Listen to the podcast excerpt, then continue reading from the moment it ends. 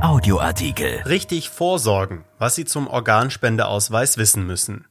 Seit vielen Jahren sind nur wenige Bürger bereit, nach ihrem Tod Organe zu spenden. Dabei gibt es in Deutschland eine einfache Regelung, um dem zuzustimmen und Bedenken und Sorgen vom Tisch zu wischen. Von Jan Lurenberg. Eine Spende von Organen kann Leben retten. Doch in Deutschland ist die Zahl der Organspenden im europäischen Vergleich eher gering. 932 Menschen haben im Jahr 2019 nach ihrem Tod Organe gespendet. In Spanien sind es beispielsweise mehr als viermal so viele, in Kroatien und Portugal Portugal dreimal so viele. Dabei kann jeder schnell, einfach und kostenlos entscheiden, seine Organe zu spenden mit dem sogenannten Organspendeausweis. Was regelt der Ausweis? Der Besitzer kann mittels weniger Angaben einer Organ- oder Gewebespende uneingeschränkt zustimmen oder sie kategorisch ablehnen. Zudem hat er die Möglichkeit, nur bestimmte Organe oder Gewebe für eine Spende freizugeben. Möchte der potenzielle Organspender die Entscheidung nicht sofort und nicht alleine treffen, so kann er auch eine Person bestimmen, die im Fall des Todes über eine Spende entscheiden darf. Es ist dabei möglich, jede Entscheidung jederzeit zu ändern. Dazu müssen lediglich ein neuer Ausweis angefertigt oder die Angaben geändert werden. Wie wird der Ausweis beantragt? Es gibt viele Wege, einen Organspendeausweis zu erhalten.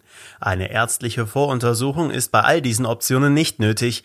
Die Bundeszentrale für gesundheitliche Aufklärung, kurz BZGA, verschickt den Ausweis als Plastikkarte oder in Papierform nach Hause, auf Wunsch auch in anderer Sprache. Alternativ können die benötigten Daten online unter www.organspende-info.de angegeben und der Ausweis im Anschluss ausgedruckt werden. Auch in vielen Apotheken, Hausärzten, Krankenhäusern, Krankenkassen und städtischen Ämtern wie Einwohnermeldeämtern liegen Organspendeausweise aus. Wo muss der Ausweis aufbewahrt werden? Organspender sollten den Ausweis unbedingt jederzeit bei sich führen, zum Beispiel im Portemonnaie. So ist gewährleistet, dass er sofort gefunden wird.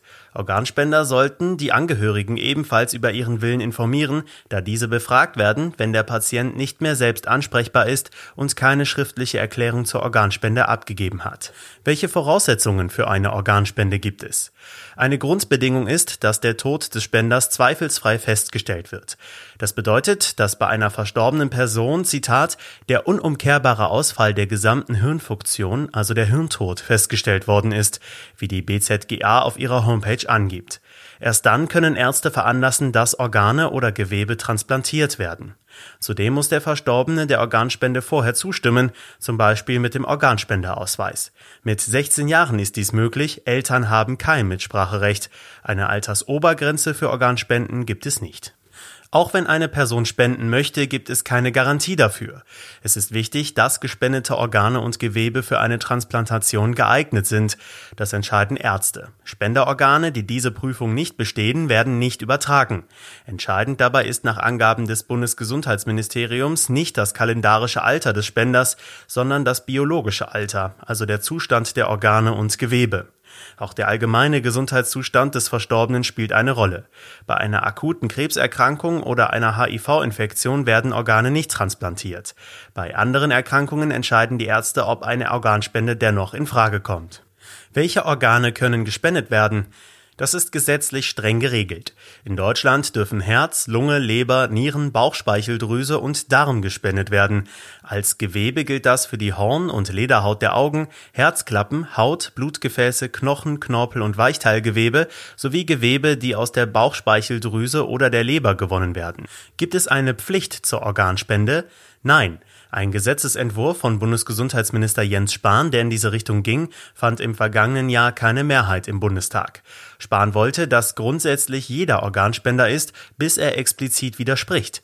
Der Deutsche Bundestag hat stattdessen am 16. Januar 2020 das Gesetz zur Stärkung der Entscheidungsbereitschaft bei der Organspende verabschiedet. Das beinhaltet, dass eine Organspende weiterhin nur dann zulässig ist, wenn der potenzielle Organspender zu Lebzeiten einwilligt oder Angehörige zustimmen. Welche Rechte haben Ärzte und Verwandte bei der Entscheidung? Beide müssen den Willen des Verstorbenen befolgen, der zum Beispiel im Organspendeausweis festgehalten ist. Ist er Organspender, werden seine Organe, die für eine Spende in Frage kommen, nach dem Tod entnommen. Ist er hingegen nicht bereit, Organe zu spenden, dürfen Ärzte oder Verwandte dies auch nicht veranlassen. Ist der Wille des Verstorbenen nicht klar bzw. nirgendwo festgelegt, so entscheiden die nächsten Angehörigen nach ihren Vorstellungen. Dieser Artikel ist erschienen in der Rheinischen Post am 5. Oktober 2020 und auf RP Online. RP Audioartikel. Ein Angebot von RP Plus.